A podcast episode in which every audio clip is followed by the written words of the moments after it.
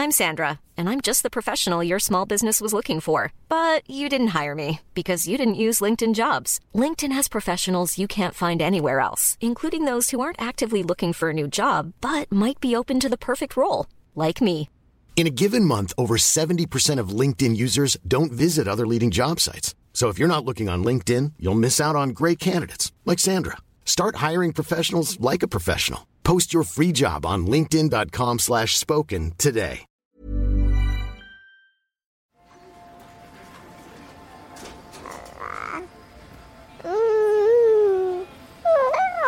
Alors, on va voir en début de grossesse euh, différents mots. Effectivement, la première chose, on peut parler de la fatigue. Ça occupe vraiment énormément de place. Les nausées et les vomissements sont des symptômes qu'on va retrouver fréquemment. Techniquement, euh, sortir, travailler quand on vomit tout le temps, c'est compliqué. Moi, j'ai entendu des patientes me dire Ah, bah, on m'avait pas dit quoi. Ils ignoraient que ce serait aussi dur que ça, je pense. Ouais, il doit vivre un enfer. Pourquoi tu m'as jamais aimé T'aimer Mais qui a dit que je dois t'aimer C'est qu'il s'agit de déconstruire l'existant pour créer du nouveau. Et le nouveau, c'est la parentalité. Bienvenue dans mon cabinet. Je suis Mathilde Bouichou, psychologue clinicienne spécialisée en périnatalité. Je reçois, j'accompagne des femmes, des hommes, des futurs parents, des couples aussi, autour de toutes les questions euh, qu'ils peuvent se poser sur euh, leur parentalité, leur devenir parent. Euh, Ça peut aller lorsqu'ils s'interrogent sur leur désir d'enfant, aux difficultés qu'ils peuvent rencontrer pendant la grossesse, aux questions d'infertilité, euh, au parcours de PMA, et puis aussi autour de toutes les questions éducatives qui peuvent se poser euh, avec leurs enfants. Bonjour France. Je vous en prie, installez-vous.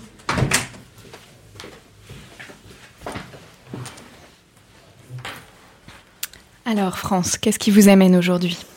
Les mots de la grossesse. Oui. Comment se sont passées vos grossesses?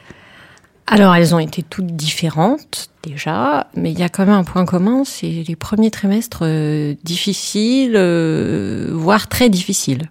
Voilà, Ouais. La première grossesse, ça a été supportable, des vomissements et des nausées, mais pas handicapant.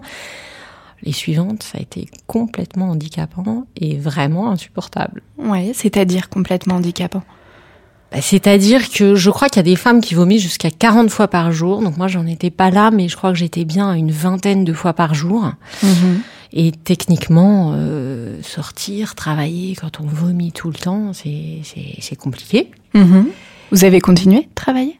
Oui, alors ça a été une période où j'ai eu de la chance parce que j'étais pas surchargée et où c'était euh, une partie de déplacement, euh, une partie où j'ai pu aussi euh, tourner avec quelques collègues qui étaient dans la confidence. Donc j'ai vraiment allégé ma tâche professionnelle à ce moment-là, mais si j'avais été entre guillemets en plein boom, ça aurait pas été gérable, vraiment. Hmm. Vous auriez été obligé de vous arrêter peut-être? Bah oui, je pense. Donc vous vomissiez à peu près, donc vous disiez 20 fois par jour? Ah ouais, je pense à peu Ouais. près. ouais, ouais.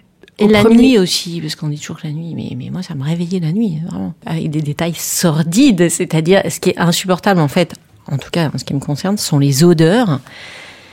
Et rien que de sentir l'odeur de mon mari quand il bougeait la nuit sous les draps, c'était horrible. Voilà. Hmm. Donc, Je ne supportais pas ma propre odeur. C'est-à-dire rien que d'aller faire pipi, me déshabiller, donc on bouge. Enfin, c'est des odeurs que je suis incapable de décrire aujourd'hui d'ailleurs, parce que on les sent pas en temps normal ces odeurs-là. Et là, je découvrais. En fait, je regardais mon chat. Et je me disais qu'il y avait qu'elle qui pouvait me comprendre, parce que je sais qu'ils ont un odorat hyper développé par rapport à nous. Je me disais, je me demandais vraiment ce qui m'arrivait. Vraiment, vraiment. Oui, donc c'était pas un odorat que vous- aussi développé que vous aviez euh, avant la grossesse, c'est vraiment apparu au moment de la grossesse. Ah non, mais absolument pas. Mais il y a un nombre d'odeurs. Je ne supportais plus l'odeur de la lessive. Donc chez nous, la machine à laver est au sous-sol. Je ne pouvais plus descendre au sous-sol. C'est-à-dire que dès que je faisais une marche ou deux, je sentais l'odeur de la lessive. Direct, ça me faisait vomir. Donc il y a des odeurs comme ça. L'odeur de l'eau. Donc ça paraît incroyable de dire ça. J'ai cru que c'était mon carré de douche. J'ai essayé de changer de salle de bain, etc. Non, c'est vraiment l'odeur de l'eau, ou en tout cas ce qui sort de la robinetterie, de la tuyauterie. C'était une odeur, mais systématiquement, je vomissais. Hmm. Est-ce que voilà, ces odeurs et du coup les vomissements que ça provoquait, est-ce que ça a duré tout au long de votre grossesse? Non, ça a été euh, alors euh, au premier trimestre et la dernière grossesse un tout petit peu plus long. Je dirais jusque début quatrième mois, mi-quatrième mois. Mhm. Après, j'ai continué à avoir des nausées quand même. Hein. J'ai jamais eu euh, une digestion très fluide pendant mes grossesses, mais c'était pas euh, des vomissements comme ça très fréquents. Ouais. Les vomissements, c'est vraiment lourd à supporter, je trouve. Voilà. Moralement, du coup, quel impact ça a eu pour vous? Alors, c'est tellement handicapant et on doit développer tellement de stratégies que ça occulte presque la grossesse en fait. C'est-à-dire que je me souviens que la dernière grossesse, j'arrêtais pas de dire à mon mari non mais j'ai juste envie qu'on me plonge dans un sommeil profond jusqu'au deuxième trimestre. J'avais envie de ça, de, de quasiment de pas vivre ce passage-là parce que c'était vraiment vraiment handicapant. Et du coup, il y a plein d'autres choses qu'on ne voit pas et qu'on ne traverse pas parce que euh, aller prendre sa douche, mais ça me prenait psychologiquement une heure de me dire je vais encore tout vomir en me douchant. euh, Et puis après, il fallait aller se brosser les dents. Donc entre la douche et le brossage de dents, bah, il fallait se reposer, sinon c'était trop. Donc tout est très très stratégique comme ça. Donc ça demande une telle gymnastique intellectuelle que ça occupe vraiment énormément de place. Et, et donc assez peu euh, finalement euh, de place à la grossesse, bizarrement. Ça occulte une bonne partie, quoi. Et c'est vrai que les spasmes des vomissements, en revanche, là vraiment dans ces moments-là, je pensais au bébé, je me disais mais c'est pas possible qu'il sente rien. Il y, a, il y a des tels spasmes au niveau abdominal. Je me disais mais il doit se passer quelque chose quand même pour ce bout de chou. euh. Je me demandais euh, à quel point euh, ça générait pas une forme d'angoisse quand même pour lui ces spasmes. euh, Ça devait être des vibrations très fortes. Et en plus, il devait sentir moi ma gêne et pire que ma gêne. il devait quand même sentir quelque chose. J'ai du mal à croire qu'il qu'il ait rien compris à ce moment-là. Eh, Est-ce que par moment, presque, vous auriez pu avoir eu envie voilà, que ça s'arrête ou que la grossesse s'arrête pour, euh, pour que ces mots s'arrêtent? Ah oui, oui, il y a des moments où on a des Mm. flashs comme ça. hein. Mhm. On se dit, mais c'est pas possible, il faut que ça s'arrête, j'en peux plus, je, je vais pas tenir jusqu'à ce soir, tout simplement. Donc on a des, des flashs, alors c'est très court, mais enfin en tout cas, personnellement, moi, ça m'est arrivé de les avoir. Ouais. Et pourtant, euh, c'était des grossesses très désirées, et voilà, hein, ça n'a...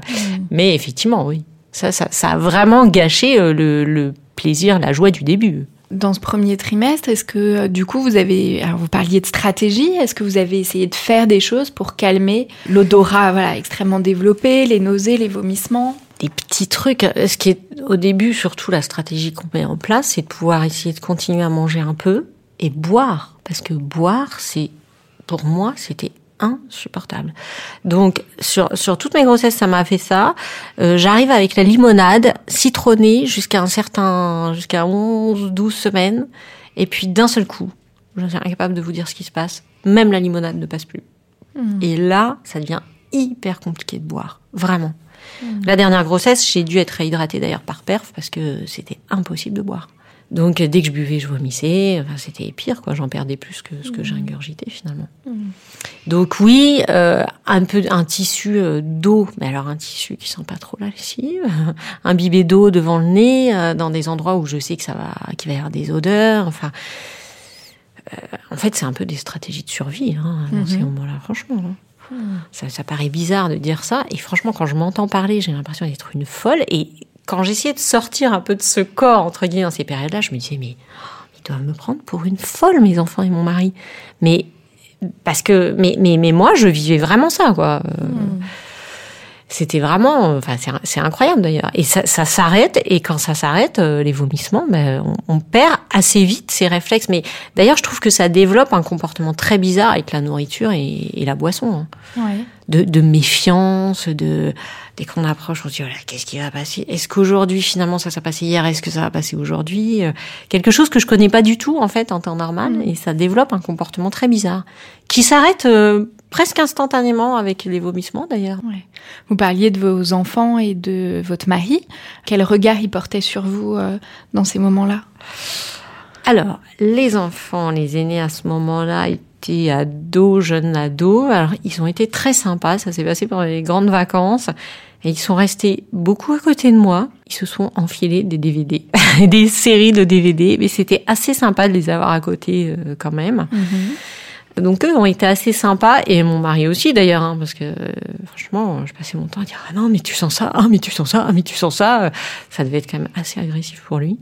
Même si je pense que comme ils n'ont pas éprouvé ça, ils n'ont pas compris en profondeur ce que je vivais, mais enfin ils l'ont supporté en tout cas. En revanche, je trouve que le corps médical est beaucoup moins empathique à ce niveau-là sur les vomissements. Oui, c'est-à-dire bah Parce que les médecins, en fait, ça les rassure les vomissements. Donc euh, ils disent bah oui c'est pénible, bon vous vous mettez sous traitement, ah bah oui là vous avez quand même perdu beaucoup de poids, bah oui on va vous hydrater, mais bon voilà ça s'arrête là quoi. Ils comprennent pas euh, le, le, le, côté quand même très handicapant du quotidien. En, tout cas même s'ils le comprennent, comme pour eux c'est bon signe, c'est une grossesse qui s'accroche, c'est des hormones qui sont euh, à leur maximum, voilà, voilà pour eux c'est finalement assez satisfaisant. Alors, vous dites à 4 mois pour votre deuxième grossesse et 4 mois et demi à peu près pour la, la troisième. Les vomissements se sont arrêtés. Est-ce qu'après, il y a eu d'autres mots qui sont apparus ou qui étaient peut-être déjà présents et qui ont continué euh Oui, alors il y en a eu d'autres, mais pas toujours les mêmes. Pour l'aîné, j'ai eu pas mal de problèmes urinaires. D'ailleurs, jusqu'à des coliques néphrétiques, donc ça a quand même été assez loin.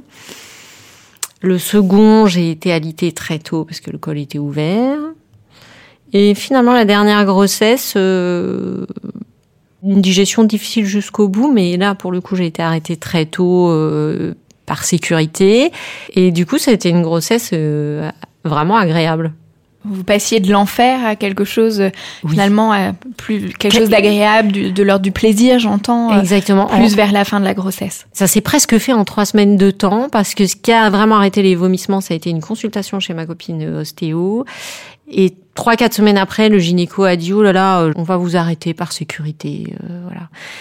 En très peu de temps, je suis effectivement passée euh, de quasiment l'enfer, en exagérant un peu, mais enfin bon, c'est mmh. quand même vraiment dur à, à, à vivre, à effectivement euh, une période où j'ai ronronné de mon canapé à mon lit en regardant grossir mon ventre. Quoi.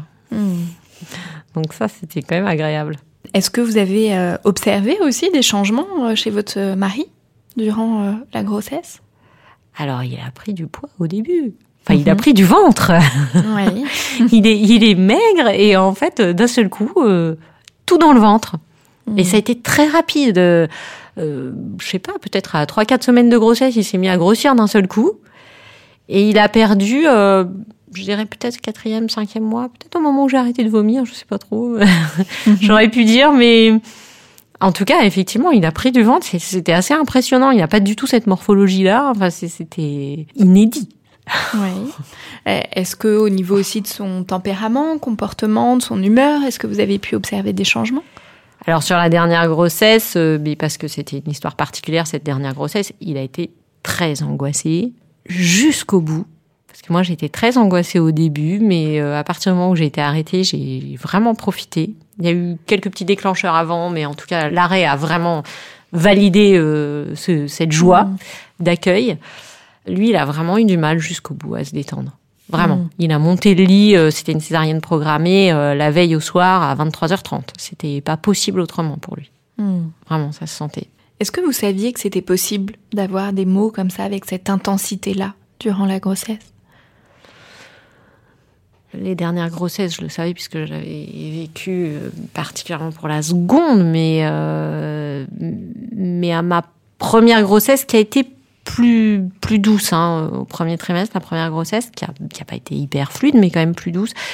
Euh, je, non, je savais pas que ça pouvait atteindre une telle intensité les vomissements. Franchement, non, ça je savais mmh. pas.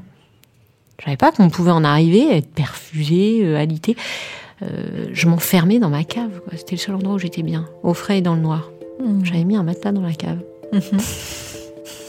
Ok, merci France. Je, vous propose maintenant qu'on passe dans le salon d'à côté, rejoindre notre experte euh, Camille Dubois, qui est sage-femme.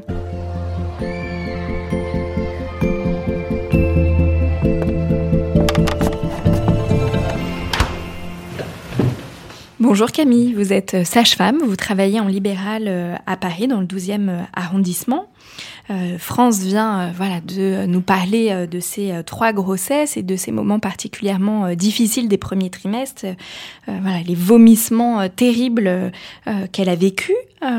Beaucoup, moi, des patientes que j'accompagne me parlent voilà, des maux de la grossesse. Alors, il y a les vomissements, mais on va voir, il y en a plein d'autres. Mais déjà, est-ce que vous pouvez nous expliquer un petit peu, voilà, par rapport à ce que France vient de nous dire, bah, ces vomissements, qu'est-ce que c'est Qu'est-ce qui se passe dans le corps pour qu'il y ait des nausées des vomissements Bonjour. Alors effectivement, les, nausées et les vomissements sont des symptômes qu'on va retrouver fréquemment au début de grossesse, mais ils sont pas aussi importants chez toutes les femmes. Alors au début de la grossesse, il y a euh, tout un jeu hormonal qui va se faire et effectivement, il va y avoir une exacerbation des sécrétions hormonales qui vont apporter une modification au niveau des sens, au niveau euh, des odeurs, et qui vont venir perturber en fait euh, comment on va recevoir aussi les aliments, comment on va percevoir son environnement. Alors vous parliez de choses qui sont assez intéressantes aussi, c'est il y a l'aspect aliment, l'aspect euh, de l'eau, mais il y a aussi les odeurs du conjoint parfois qui peuvent être euh, très gênantes et euh, du coup qui peuvent générer aussi parfois des culpabilités chez les patientes et qui peuvent ne pas comprendre en fait leur état et effectivement mmh. qui vont mettre un petit peu en retrait bah, le plaisir finalement d'accueillir cette nouvelle de la grossesse et qui vont rendre effectivement bah, ces premiers mois très difficiles. Mmh. Oui, vous disiez France vraiment peut-être l'agressivité que ça pouvait susciter chez votre mari, voilà le fait que vous ayez du fait de ces odeurs que vous perceviez de manière très forte, des, mouvements peut-être de rejet, et du coup, euh, voilà, le besoin peut-être de le mettre un peu à l'écart ou à distance euh, pour que ça soit plus supportable pour vous, mais euh, pour le couple, c'est pas forcément facile à vivre. Ah, je pense que c'est pas facile à vivre de déjà de voir sa femme vomir sans arrêt, ça ne doit pas être très agréable. Et effectivement, je le mettais à distance et en plus, il devait avoir une impression permanente de jamais pouvoir me satisfaire parce que je lui dis non mais arrête de te parfumer. Alors il a arrêté son parfum. Je lui dis oh non mais ça sent pas bon non plus. Alors c'était le déodorant. Enfin on a tout changé quoi, les dentifrices, les savons et ça mmh. n'allait jamais. Donc euh, en fait il faudrait quelque chose de complètement aseptisé, ce qui est impossible. Et c'est impossible dans la, du fait que de toute façon les odeurs vous allez les sentir de façon beaucoup plus forte que, euh, que n'importe qui. Et effectivement, même les choses qui paraissent sans odeur vont tout d'un coup avoir une odeur. Oui, vous parliez de l'eau, France. Mmh. Mmh. Alors, et d'un point de vue médical, alors c'est vrai que on n'a pas beaucoup de réponses euh, à apporter pour euh, à, ces, à, ces, nausées et ces vomissements. On va déjà d'emblée euh, effectivement considérer l'aspect médical de la grossesse et se dire bon est-ce que tout va bien? Est-ce que vous êtes en déshydratation? On va faire une prise de sang pour s'assurer que vous ayez bien voilà la composition de votre sang ne se modifie pas trop. Mais c'est vrai qu'on va avoir on va pas forcément avoir les réponses euh, que vous pouvez attendre euh, sur ces gènes. Mm. Là, il y a une réalité, c'est que déjà ça demande du temps aussi. Euh, c'est des choses qui ont besoin d'être parlées. il faudrait avoir le temps effectivement que vous de raconter vos journées, vos stratégies, dont vous parlez aussi. C'est vrai qu'en consultation médicale, malheureusement, euh, tous les praticiens n'ont pas euh, forcément le temps. Mm. Il y a quand même des propositions qu'on peut faire sur, euh, pour essayer de calmer ces maux. alors effectivement, vous avez trouvé l'ostéopathie qui vous a aidé sur la dernière grossesse. Il y a des, par exemple, l'acupuncture peut effectivement fonctionner très bien sur sur ces maux, puisque l'acupuncture, la médecine traditionnelle chinoise, va considérer le corps dans une globalité. Euh, donc il y a et l'esprit et le corps qui vont euh, former un tout et les énergies et euh, voilà il y a le sang aussi. Enfin, on considère que le corps est mouvement et en fait la grossesse va venir perturber les mouvements globaux du corps et on va euh, l'acupuncture va venir rétablir euh, les mouvements dans le corps. Et c'est vrai que la grossesse donc qui est vraiment euh, centrale vient freiner en fait le mouvement de, de, certains organes notamment de l'estomac de la rate pancréas. Donc on l'explique très facilement en, en, médecine chinoise. Et l'acupuncture peut être vraiment très efficace chez certaines patientes. Ou en tout cas diminuer les maux. Est-ce que c'est quelque chose que vous avez essayé, France Non, j'ai pas essayé l'acupuncture. D'accord. L'ostéopathie, par contre, vous disiez, euh, oui. ça vous a aidé. Oui, mais j'ai fait, euh, j'ai commis une petite erreur stratégique, c'est que notamment l'ostéopathe qui m'a soigné à la fin est une amie et dans une discussion quelques mois avant, elle m'avait dit oh non mais on ne sait pas soulager ça. En fait, elle voulait me dire on ne sait pas soulager les nausées. Et moi, j'avais gardé ce, on ne sait pas soulager en tête. Et donc, j'ai pas pensé à la contacter tout de suite. Or, elle m'a dit non mais attends les vomissements, je sais te les arrêter, mais je les contactais un peu tard. Bon. Et les praticiens pensent pas en fait aussi tout simplement à vous orienter, c'est-à-dire qu'on pourrait au moins avoir euh, ce rôle-là, c'est-à-dire qu'on ne sait pas faire. Bon, c'est une réalité effectivement pendant la grossesse, on peut pas mettre en place euh, des, des anti-émétiques qu'on mettrait en place chez des personnes qui ne sont pas enceintes, mais on pourrait au moins essayer de vous orienter. Mais c'est vrai que voilà, tous les praticiens ne connaissent pas forcément les autres propositions qui peuvent être faites pour euh, ces mots. Là, euh, France nous a parlé euh, des vomissements qu'on appelle gravidiques ou hyperémèse de la grossesse. Beaucoup de femmes, alors là, c'est un, niveau d'intensité euh, très élevé, voilà, qu'on pourrait dire, en tout cas, qui serait peut-être qualifié de pathologie. Beaucoup de femmes, sans en arriver à cette situation-là, vivent des nausées, des vomissements, en tout cas les mots, on va dire, plus classiques, peut-être plus traditionnels, voilà, de la grossesse. Quels sont les, les autres mots que vous pouvez rencontrer de manière courante? Alors, on va voir en début de grossesse euh, différents mots. Effectivement, la première chose, on peut parler de la fatigue, quand même, mhm. qui est effectivement euh, très fréquente euh, chez les femmes enceintes et euh, le problème, effectivement, du premier trimestre dont vous parliez, c'est qu'on ne déclare pas toujours la grossesse, on n'en parle pas forcément autour de soi, et on se retrouve effectivement dans un état, euh, on n'est pas forcément, euh, voilà, on se sent pas forcément dans ses baskets, tout simplement, et on peut pas dire exactement ce qu'on a à son entourage et à ses proches. Et puis c'est le moment où on va prendre, on va aller au travail normalement, on prend les transports, personne ne voit que vous êtes enceinte.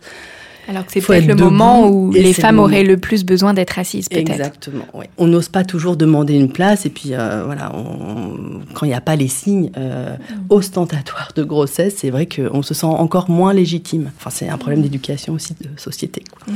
Donc on a parlé des nausées, des vomissements, de la fatigue. Quels sont les, les autres mots euh, que vous observez chez vos patientes, Camille? Alors, on peut avoir euh, des patientes qui vont être, qui vont avoir des sautes d'humeur, par exemple, euh, qui vont s'énerver pour un rien. Alors, euh, c'est un peu comme, voilà, parfois en période de règles, il y a des femmes qui ont aussi ces troubles-là de problèmes de sautes d'humeur. on peut les retrouver effectivement aussi au premier trimestre, ou sinon une hypersensibilité aussi. Voilà, on regarde un film et puis, je sais pas, un mariage quelconque va nous faire fondre en larmes. Mmh.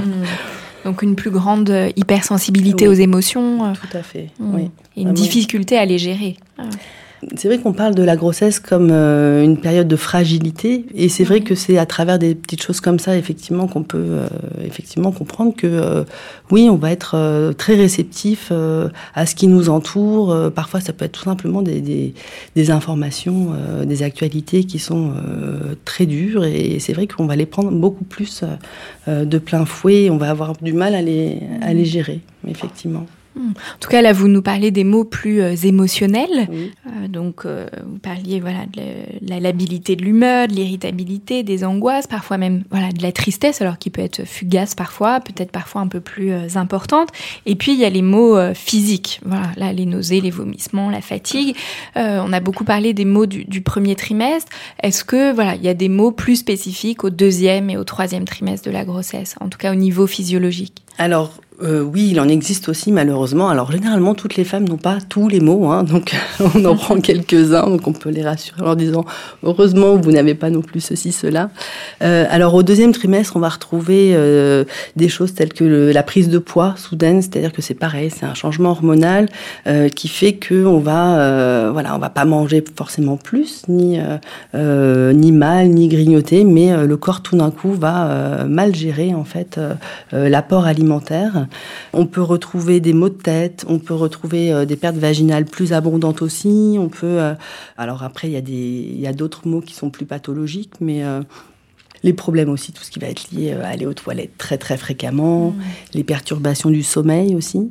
Alors c'est pas tant euh, la difficulté à trouver sa position qu'on va retrouver plus euh, au troisième trimestre, mais il y a quand même une modification du sommeil et parfois on a des insomnies, alors soit d'endormissement, généralement c'est moins le problème, c'est-à-dire que le soir on tombe de fatigue, parfois vers 21h, 22h, donc déjà le, rythme aussi est modifié hein, dans le couple, à la maison mmh. ça, ça arrive assez fréquemment, mais du coup il va y avoir euh, un réveil nocturne, souvent l'envie d'uriner, et puis bah là on n'arrive pas à se rendormir. Et effectivement, ça va voilà, générer aussi une fatigue et puis euh, des petits désagréments. Vous, dites bien là comment aussi un, mot peut alimenter les autres. Voilà, là on voit le sommeil qui peut alimenter euh, euh, la fatigue, voilà, accentuer la fatigue et que parfois ça peut être un peu aussi un cercle, un cercle vicieux quoi. Bah, en tout cas, oui, on... une chose peut en engendrer une autre, c'est certain, ouais. Mm. Mm. Vous nous parliez aussi des troubles digestifs, donc euh, euh, la constipation, les ballonnements, ce genre de choses. Est-ce que c'est des choses qu'on retrouve euh, régulièrement? Alors on les retrouve très fréquemment et c'est vrai que c'est une question qu'on pose quand même très régulièrement. Moi je sais que je la pose très facilement euh, en consultation. Notamment, c'est le moment où on a besoin parfois de mettre en place des, euh, du fer, une prise de fer aussi, qui peut soit constiper, soit donner des, diarrhées. Donc ça, ça va dépendre des patientes. Et effectivement, il faut connaître le terrain, il faut déjà voir un petit peu euh, comment ça se passe à ce niveau-là. Et essayer de mettre en place aussi, bah, on est un peu toujours dans les stratégies, hein, pour quels que soient les mots, mais voilà, essayer de corriger un petit peu, de donner des bons conseils aux patientes pour que déjà naturellement on essaye d'améliorer un petit peu les choses. Et puis si besoin, bah, on va voilà, aider euh, par des moyens euh, un peu plus médicamenteux, mais toujours pareil, la grossesse euh, ne permet pas grand-chose en termes de médicaments. Pas de stress, pas de voiture, pas d'escalier, pas de position debout trop long, pas de viande ou poisson cru, pas de salade et uniquement des tomates épluchées.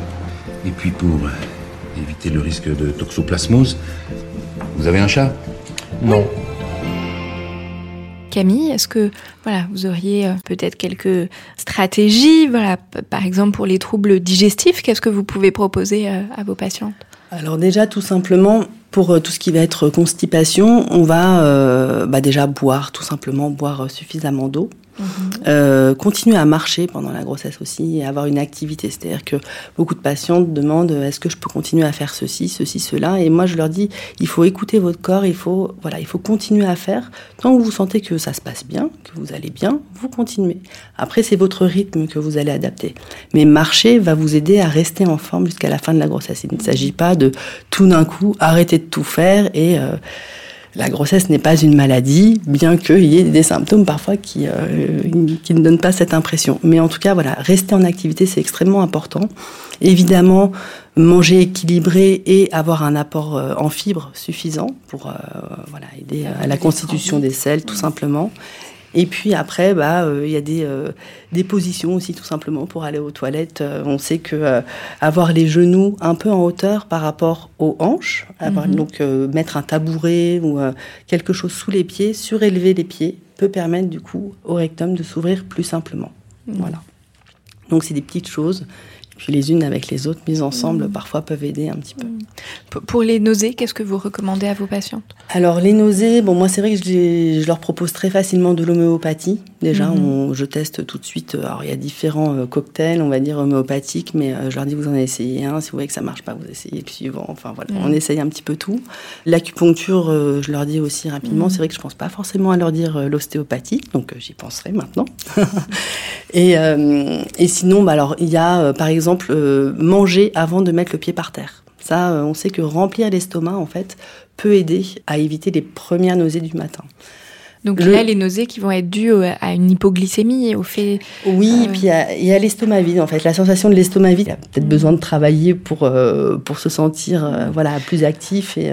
D'ailleurs, j'ai souvent entendu dire que de manger en continu aussi, voilà, de manière fractionnée par exemple, c'était quelque chose qui pouvait aider également. Voilà, pour garder justement l'estomac un petit peu plein tout le temps, ça peut mmh. effectivement aider. Euh, le gingembre aussi peut faire beaucoup de bien. Donc le gingembre, euh, on l'utilise aussi beaucoup en médecine chinoise, qui va venir réchauffer en fait euh, et aider l'estomac à voilà à garder son activité. Il y a besoin de chaleur en fait à ce moment-là pour aider l'énergie de l'estomac à, à, travailler dans le bon sens. Donc le gingembre peut être effectivement assez utile. Et après, moi, ce que je enfin, c'est vrai que je leur dis, je dis aux patientes de s'écouter, c'est-à-dire que il peut y avoir des, des comportements assez paradoxaux, c'est-à-dire qu'il y a des patients qui disent, bah, euh, je supporte pas l'odeur de telle chose ou telle chose, je ne peux pas cuisiner. Il y a des patients qui n'arrivent plus du tout à cuisiner, donc euh, qui ont du mal effectivement donc à s'alimenter, hein, comme euh, comme cela vous est arrivé, France. Donc, on va leur dire, bah voilà, quand vous sentez qu'il y a quelque chose qui peut passer, et eh bah vous prenez et vous mangez et vous mangez ce que vous pouvez. Et je me retrouve avec des patientes parfois bah, qui mangent des chips, qui vont manger euh, un croissant, euh, voilà, ou des choses grasses, alors qu'on aurait tendance à se dire, bah non, le gras généralement ça va. Voilà, ça va amplifier les maux et puis pas du tout. Donc, essayer de les accompagner, déjà de les rassurer, de leur dire que souvent on leur envoie quand même faire des prises de sang et effectivement et vérifier que tout va bien mais euh, que voilà que, que, que, la grossesse se poursuit et il faut qu'elle se poursuive comme elle peut au début quoi. Mm. Oui, là ça me fait penser à une patiente euh, qui ne mangeait que des pizzas. Ah bah C'était la seule chose qui passait. voilà, dans, dans, les paradoxes. Mm. Dans les autres mots, alors euh, souvent aussi j'ai entendu mes patientes se plaindre de douleurs aux jambes, de problèmes de circulation sanguine. C'est des choses qu'on retrouve fréquemment alors oui, c'est des choses qu'on retrouve fréquemment. En fait, c'est euh, particulièrement le retour veineux. Hmm. On va avoir euh, en fonction, alors c'est, euh, on va dire que c'est aussi de saison, c'est-à-dire que ça arrive souvent avec les fins de grossesse et quand il se met à faire très chaud, le retour veineux, tout simplement, le, fœtus vient bloquer un petit peu le, retour hmm. veineux au niveau des jambes et effectivement, on va avoir parfois plus d'œdème. Euh, donc là, les bas de contention sont clairement euh, une très bonne solution parce qu'on sent que les jambes quand même sont plus légères le soir. Sinon, tout simplement, les douches Quand froides. Fait très chaud, peut-être pas forcément facile à porter. Effectivement, mais euh, je leur dis essayez, essayez, vous verrez quand même. Le soir, vous serez mmh. peut-être mieux. Mmh. sinon, les douches froides sur les mmh. jambes le soir, ça aide beaucoup. Et puis surélever les jambes la nuit aussi, ça peut apporter un confort. Mais c'est pareil, on a voilà, c'est euh, tout ça, c'est des problèmes de circulation du corps, de d'énergie dans le corps et du sang qui sont euh, perturbés. Et... Par la grossesse. Ouais. Là, bon, ce sont tous les mots euh, dits classiques. Alors, comme nous l'a dit France, on peut passer du côté un peu plus, un niveau en tout cas un peu plus pathologique. Alors, on a parlé des, des vomissements incoercibles. quels sont les autres mots plus pathologiques de, de la grossesse?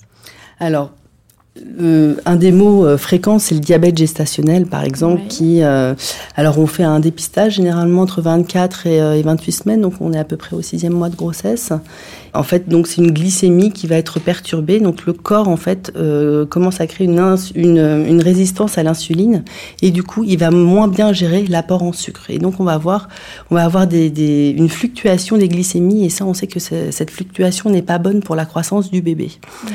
Et du coup, effectivement, euh, c'est souvent euh, difficile à vivre parce que les patientes, on va un peu faire basculer quand même leur grossesse dans euh, quelque chose qui allait bien, où tout se passait bien, dans une surveillance pluriquotidienne, où elles vont devoir mesurer leur glycémie avant le repas, après le repas, et puis adapter et adopter des mesures alimentaires souvent drastiques.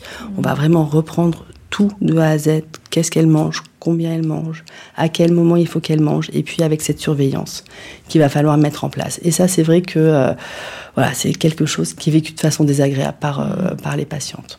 Oui, en tout cas, moi j'ai déjà entendu plusieurs de mes patientes dire que euh, moralement aussi c'était voilà difficile d'avoir à gérer, qu'il y avait de l'inquiétude aussi pour le bébé, puis voilà toutes les contraintes que ça amène aussi dans la vie sociale, voilà ce qui est pas forcément simple, donc le sentiment un peu de se sentir exclu, voilà, ou de devoir s'exclure du fait de devoir contrôler leur alimentation. Elles vont avoir le droit à des très bons conseils en alimentaire et elles vont pouvoir aussi l'appliquer à toute la famille. Moi, ce que mmh. j'essaye aussi, c'est que tout le monde puisse s'impliquer dans cette nouvelle alimentation qui est de toute façon saine et va être mmh. bénéfique pour tout le monde et aussi pour le bébé à naître. Donc c'est vrai que j'essaye de leur dire que il y a un côté effectivement pas agréable, mais que derrière, elles vont quand même, euh, voilà, c'est pour aussi surveiller le bébé et s'assurer que tout va bien et, que, voilà, le fait de suivre permet de mmh. s'assurer que tout aille bien pour le bébé. Là, on a parlé euh, du côté des femmes, mais euh, France nous a dit euh, que son conjoint avait pris quelques kilos, lors notamment de la dernière grossesse. Qu'est-ce qui se passe du côté des hommes? Est-ce que eux aussi, ils ont des maux de grossesse? Eh bien, oui, ils ont aussi des maux de grossesse. Alors, la grossesse est une modification et du corps et de l'esprit. Et alors évidemment, les hommes n'ont pas la modification corporelle puisqu'ils n'accueillent pas la grossesse, mais euh, voilà, psychiquement, j'imagine qu'il va aussi se passer des choses et donc on appelle ça la couvade hein, et on, rencontre ça euh, chez différents hommes qui tout d'un coup vont prendre du poids. Voilà, mmh. prendre quelques kilos en début de grossesse, parfois avoir du mal à le perdre, ou alors le perdre, euh, voilà, soit en cours de grossesse, soit à l'accouchement, ou, ou garder ce poids-là euh, effectivement, ce sont des choses qu'on peut voir. euh.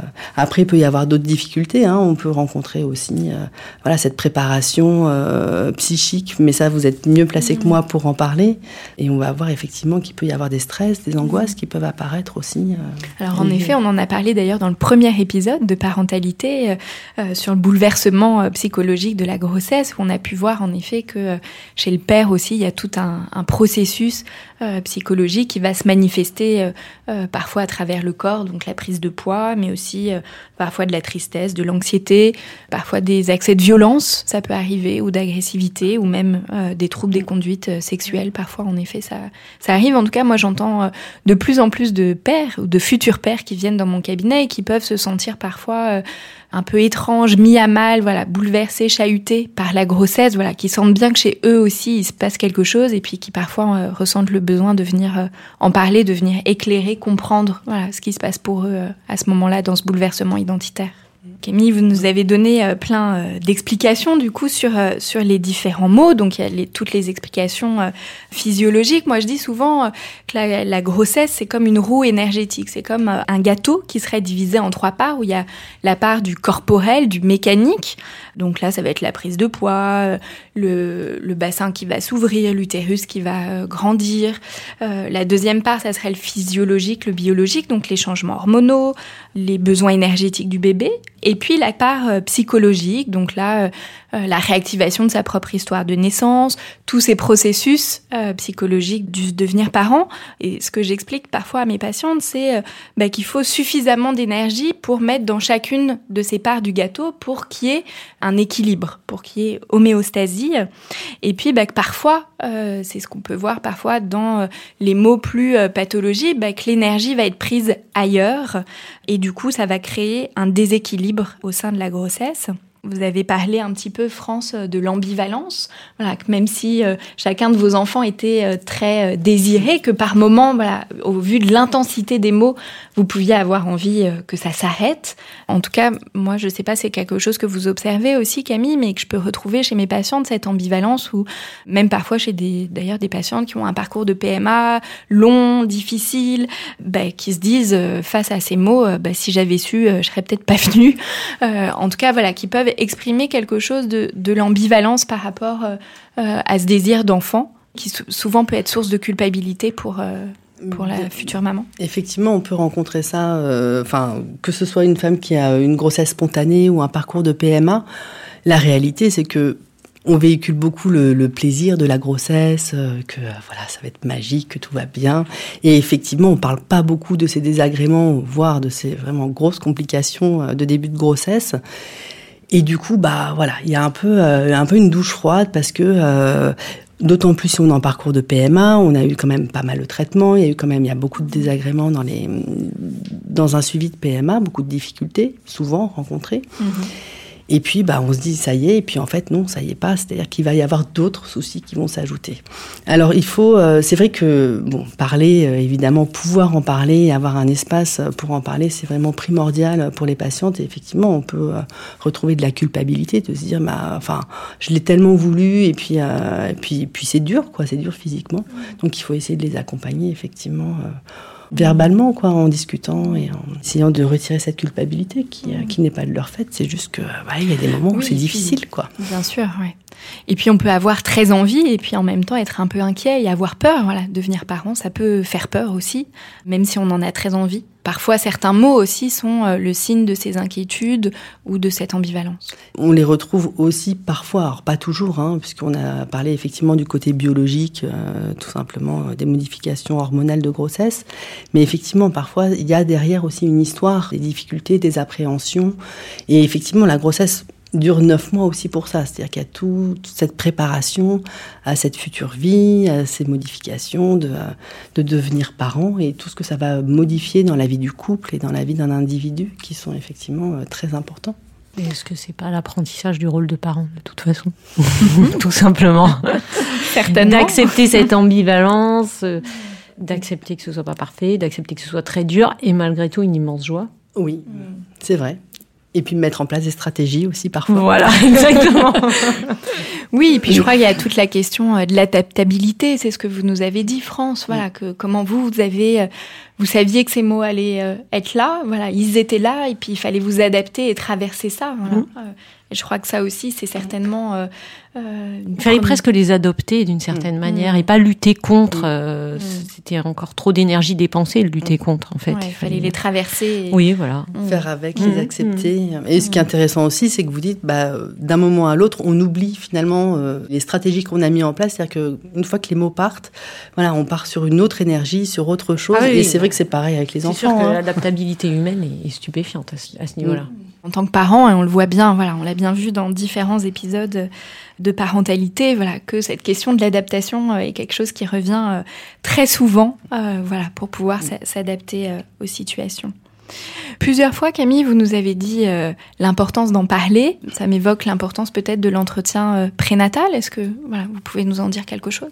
Alors, pendant la grossesse, on propose effectivement pas mal de consultations, plusieurs suivis.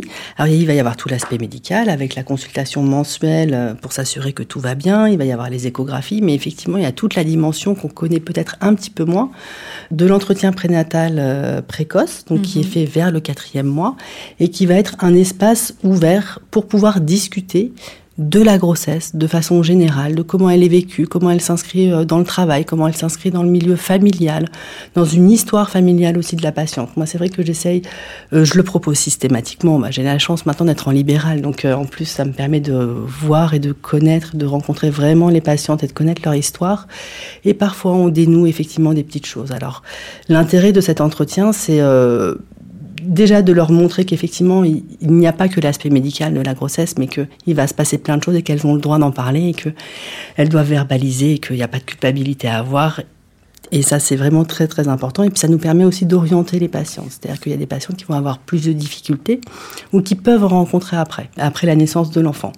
Donc, c'est vrai que l'idée, c'est de travailler en amont pendant la grossesse pour bah, préparer le terrain, tout simplement, euh, du devenir parent. Et si on sent qu'il peut y avoir des difficultés, leur dire que ça peut arriver, que c'est normal, que ça arrive à d'autres aussi. Et qu'il ne faut pas qu'elles s'isolent dans ces moments-là. Et, euh, donc, moi, je leur propose, s'il y a besoin, de rencontrer bah, psychologue. On a des psychologues en dans toutes les maternités hein, maintenant, mhm.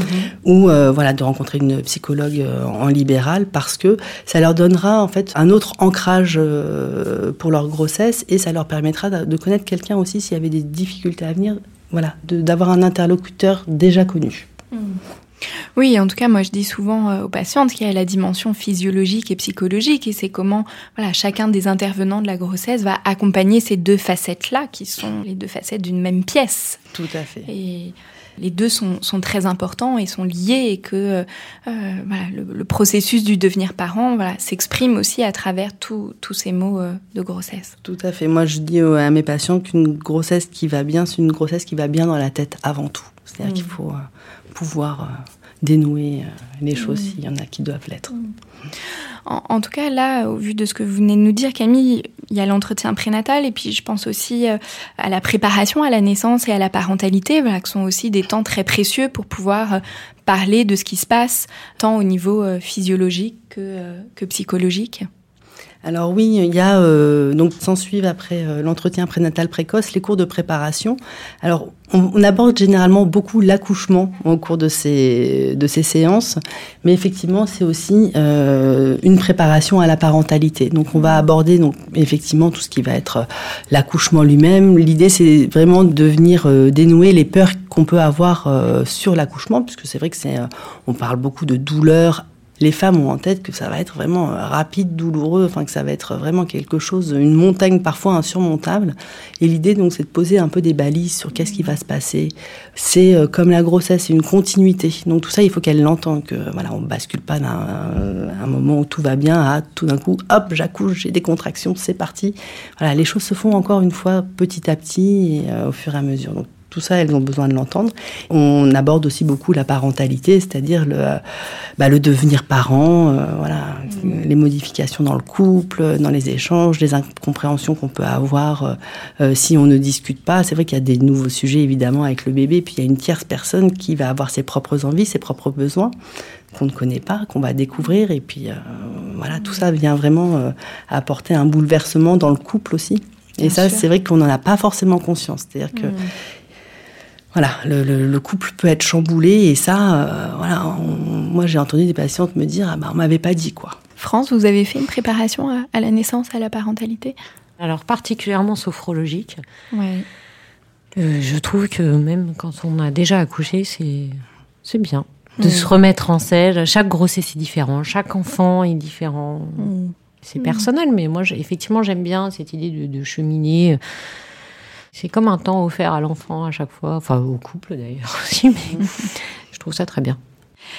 Souvent, je recommande des lectures à mes patientes. Camille, est-ce que voilà, vous auriez euh, quelque chose euh, à recommander euh, aux personnes qui nous écoutent? C'est vrai que moi personnellement, j'ai pas lu beaucoup les livres qui concernent la grossesse. En tout cas, il y a un livre que les patientes me recommandent souvent, enfin me disent, m'en disent beaucoup de bien. C'était Maternité et bien-être de, de Gasquet, où effectivement il y a quand même pas mal de solutions, pas mal de choses qui peuvent être expliquées et du coup qui peuvent retirer les inquiétudes rapidement des patientes quand elles se posent des questions et qu'elles n'ont pas toujours accès au corps médical pour y répondre rapidement qui explique beaucoup de choses aussi sur la physiologie, effectivement, tout le, tout le bouleversement que va connaître le corps. Et puis, on propose des, solutions, euh, par exemple pour les maux de dos aussi, c'est vrai qu'on n'en a pas parlé, mais les, les, douleurs de dos, tout ça. Euh, euh, on peut voilà faire du yoga, faire des exercices qui peuvent vraiment aider. Et je crois que ce livre est pas mal.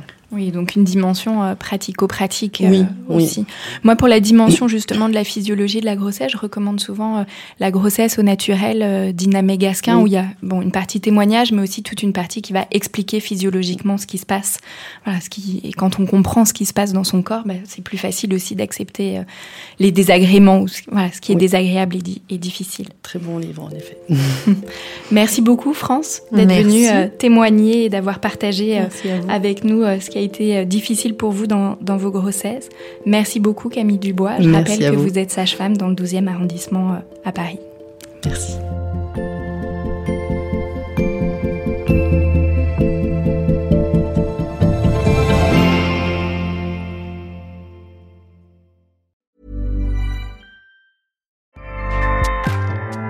ACAST powers the world's best podcasts. Here's a show that we recommend. Are you a reality TV junkie? Do you ever think, dang, I wish I had someone to talk to about all the trash TV that I watch? Well, look no further, garbage lover, because Reality Gaze is a podcast for you. Hello, I'm Maddie. And I'm Poodle, and we're the Reality Gaze. We talk about all your favorite unscripted shows like The Golden Bachelor, Love is Blind, and TLC's big, messy behemoth 90 Day Fiancé. And if you're driving to work, folding laundry, or just pretending to listen to your husband talk about sports, just put on the pod, and you've instantly got two gay besties spilling all the tea and reading these people for filth. So come at us, y'all. Find Reality Gaze wherever you listen to podcasts.